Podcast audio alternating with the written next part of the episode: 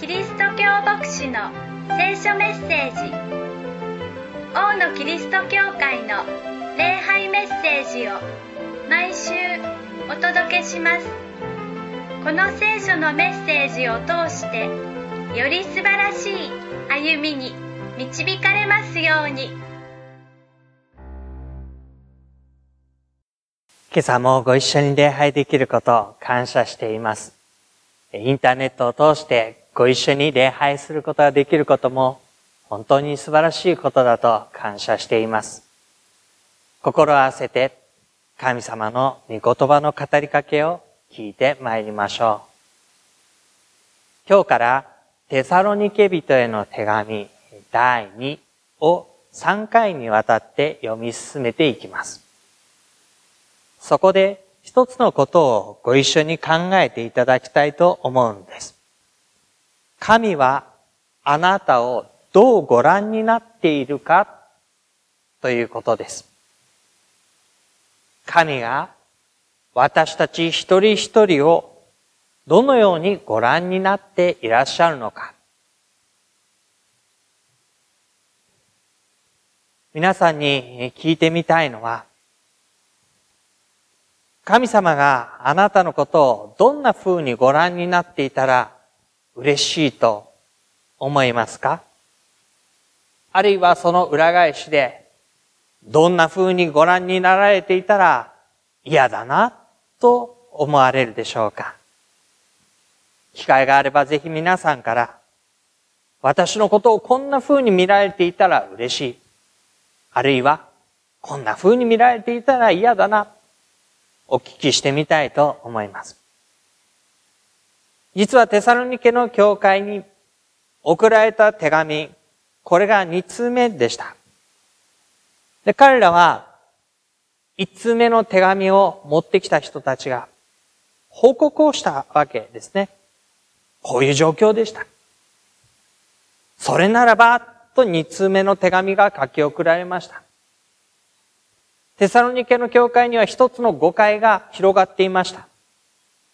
そのことについて、過ちを正す手紙となっています。週末がすでに来たか来ないか、そんなような誤解なわけですけれども、そのことは、もっと大きな誤解に基づくものでした。それは何かというと、神が彼らをどうご覧になられ、最終的に何をもたらそうとしているのか、このところを十分に理解していなかった、そのことについて書いて送っている手紙でもあります。終わりの時がいつ来るのか、どのように来るのか、確かにそれは私たちの興味や関心を引き立てる、書き起こすような問題です。しかし、それよりもさらに大きな大切な問題は、神は私たちをどのようなものとご覧になられていて、それゆえに最後に何をもたらそうとされているのかということです。今日のところからもそれを知っていくことができますし、来週、再来週、神は私たちをどうご覧になられ、何をもたらそうとされているのか、そのことを知っていくことができるでしょう。今日読んでいただいたところは一章の終わりのところです。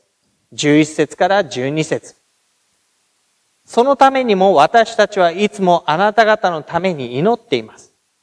どうか私たちの神があなた方をお召しにふさわしいものにし、また道からによって善を慕うあらゆる願いと信仰の働きと全うしてくださいますように。この文章は二つに分かれます。私たちの神があなたをお召しにふさわしいものにしてくださるように。また、道からによってそれを全うしてくださいますように。一つ目の文章から見ていきましょう。お召しにふさわしいものにする。ここに、飯という言葉が出てきます。その飯というのは、呼ぶということです。お飯と書いていました。お飯のおは、神の呼ばれること、神が呼ばれることという、そういう意味での尊敬の念を込めたおが付けられています。道からとか、見業とか、いう時のみという言葉と同じです。神のということを表しています。飯、呼ぶということを考えてみたときに、そこにはいくつかの構成要素があります。どんな構成要素かというと、まず一つは、呼ぶ人がいるわけです。誰もいないのに、呼ぶということが自然発生的に起こることはありません。呼びたいと思う人。その人がまずいます。そして、二番目に、呼ばれる相手がいるわけです。誰々さん、はい、というその相手がいます。相手がいないのに呼ぶということはないわけです。で聖書が飯という時に、呼ぶという時に、人間のみんな全部というふうに大きな単位で呼びかけをしているニュアンスではありません。一人一人、名前のある相手を呼んでいるというイメージです。どこの誰だかわからないけど皆さんと呼びかけているのではありません。こちら側のこの人たちというのでもありません。あなたという相手に対して呼びかけているのがこの飯という言葉です。そして三つ目の構成要素は用事があるわけですね。誰々さん、はーい。何ですか？何でもありません。っていうことはありません。用事があるから名前を呼んで会話をするわけです。託したいと思っていること、願っていること、期待をすること、相手に伝えたいこと、それがあるからこそ呼ぶということをします。そして、実際にそのことが言葉となって語りかけられていきます。心の中で誰々さんに何々を伝えたいな。思っているだけでは呼ぶことにはなりません。実際にその人に向かって声を発して言葉をかけて内容を伝えて呼ぶということが最後成立していきます。神が私たち一人一人を用事があって、託したいことがあって、ご自分の願い、思いがあって、呼んで、声をかけて、語りかけて、私たちにそれを託される。これが神が私たちを召すということの意味です。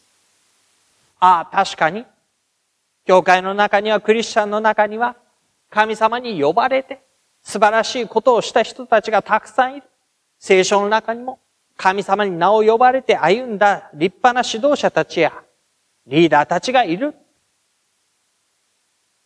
でもこの飯というのは何も特別なクリスチャンたちを指して飯と言っているのではありません。私はただのクリスチャン、普通のクリスチャンというふうに私たちは思います。しかし、考えてみてください。神がキリストにあって、あなたをご自分のものとしたというときに、あなたはただの普通のものではもはやないのです。神は愛情を持ってあなたに目を留めてキリストのゆえにご自分のものにしてくださった、かけがえのない、尊い、名前を知っている、存在を知っている、あなたに対する思い入れのある。神ご自身です。その神が、ただの普通のと私は思いますが、神の目に特別なあなたに対して、あなたにこそ期待するものを神は託しておられる。一体どのようなこと？人はその初めに神の形に作られた。我々に似せて神の形に作ろう。そして生まれた人間を、さあ、埋めよう、増えよ、地を満たせ。そして地を従えよ。私と共にこれを収めよう。私たちが与えられている力を持って、体を持って、知恵を持って、置かれたところでの歩みを、そこが全て神のものとなっていくように、ふさわしく整っていくように、託されて私たちはそこに置かれていったわけです。神は同じその願いを、望みを、意図を、計画をあなたの上に持っていらっしゃって、今の生活の場所に私たち一人一人を置いておられます。神が私たちを召して、呼んで、託して、そこに置いてくださった。その飯にふさわしいものにしてくださいと言うんです。飯にふさわしいもの、実際の姿はどういうものか、後半の文章のところに出てくることです。善を慕うあらゆる願いと信仰の働きと全うしてくださいますように。全うというのは完成するという意味です。神が与え始められたことを完成してください。それは召したものにふさわしい姿です。具体的にはどうでしょう？善を慕うあらゆる願いと信仰の働きと表現されます。ここにはテサロニケの教会が置かれている背景があります。彼らは非常に厳しい困難、迫害に瀕していました。なんでキリストに従うようになったらこんなことになってしまうんだろうか？誰もがそう思いながら苦難に耐えていました。そんな彼ら、ともすれば、向かってくる悪しき者、置かれている困難な状況、そういう中で、悪をもって悪に対抗する。もうこんな信仰は捨てて歩もうか？そんな思いが湧いてこなかったわけではないでしょう。しかしそのような中ですらさえ、善を慕って歩むのだ。神が与え導かれる歩み、良いものをもたらす歩み、敵対するものを愛し祈る歩み、困難、迫害、それにも負けず神を求める歩み、善を慕うあらゆる願い。そのことは私たちの人柄や人格から出てくるものというより信仰から出てくるものです。神が私たちを導いておられるから。神が私をその手の中に置いてくださっているから。神がいつも私たちと共にいるから。という信仰のゆえに与えられてくる歩み。だからこそ私たちは善を願うことができ、だからこそ善を願って行うことができ、その結果について、神の御手に委ねることができる。これはまさに、キリストが歩まれた姿に他ならないでしょう。先ほど生産式の中で思い起こした十字架に向かっていくキリストの姿に他ならないでしょう。たとえ罵られ、あざけられても、苦しみの杯飲まなくてはいられないでも本当は嫌だと思ってはいても、善を慕うあらゆる願い、信仰の働き、キリストはそれをもってご自身の生涯十字架を全うしていかれたの。私たちも同じ歩みに招かれている。神の飯にふさわしいものとは、キリストが歩まれた姿を習いながら、教えられたことを受けながら、善を求めつつ、神を信じより頼んで歩む姿に他ないません。一言で言うならば、従うということです。呼ばれた歩みに従う。呼ばれた歩み、引き受けた。けれども、中身は自分のやりたいことをいうわけにはいきません。呼ばれた歩み、引き受けた歩み、その通りに従っていくこと。つまりそれがキリストに習い、善を慕うあらゆる願い、信仰の働きを全うしていくということでもあります。そうなったときに、12節です。私たちの神であり、主であるイエス・キリストの恵みによって、主イエスの皆があなた方の間で崇められ、あなた方も主にあって栄光を受けるためなのだと言います。私たちがふさわしいものとされて、全うされた時に、主の皆が崇められ、私たちも栄光を共に受けるキリストの栄光はどのように表されるか。それは、大きな不思議な見業を圧倒的な力を持って行って、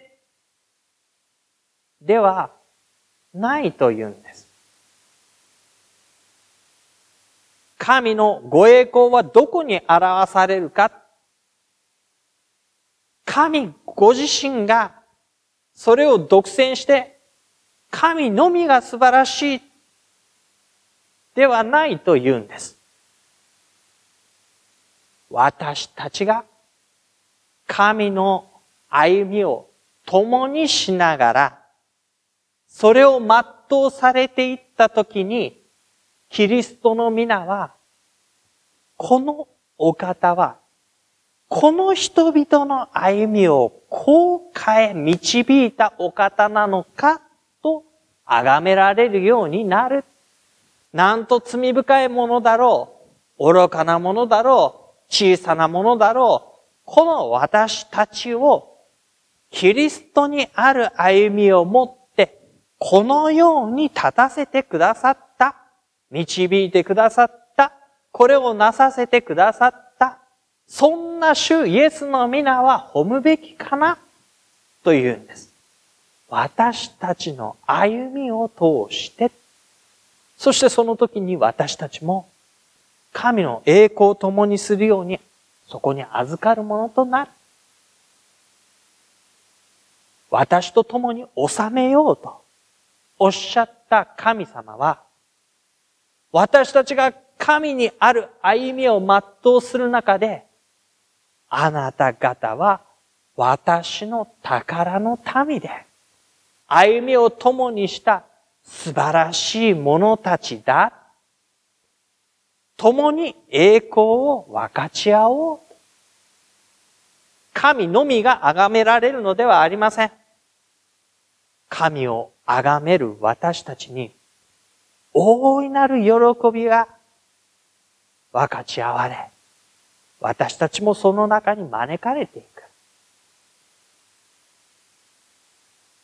神が私たちを召しておられる。テサルニケの教会はそんなことは想像もすることができませんでした。なぜなら、実際に目に見えるのは苦しみだったからです。困難だったからです。迫害だったからです。神がどこにいらっしゃるのかと思いたくなるような歩みでした。でも、その彼らに、あなた方を神は召しておられるのだ。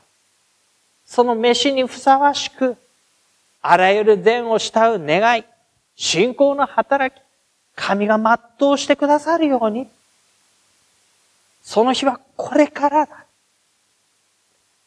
なお、この先にその歩みは続いている。だからあなた方は、召されていることを意識し続けて歩むように。二つのことをぜひ考えてください。私の飯とはどのようなものか。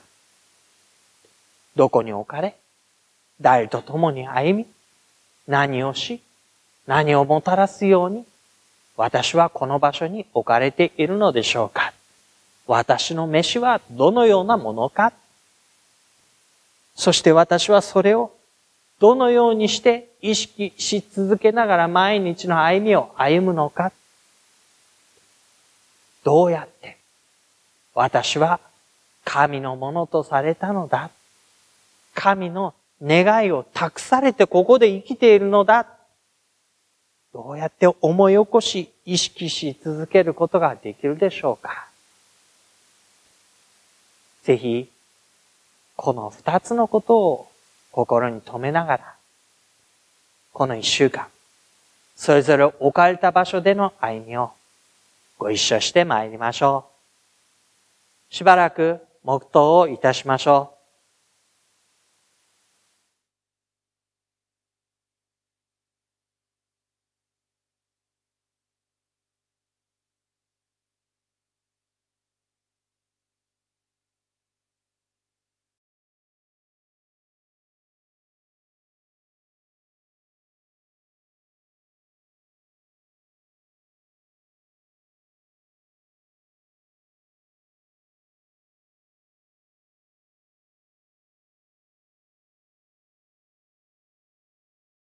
王のキリスト教会の礼拝メッセージをお届けしました。お聞きになってのご意見やご感想をお寄せください。メールアドレスはのぶアットマークボクシドット JP nobu アットマーク bokushi ドット JP までお待ちしています。なたの上に神様の豊かな祝福がありますように。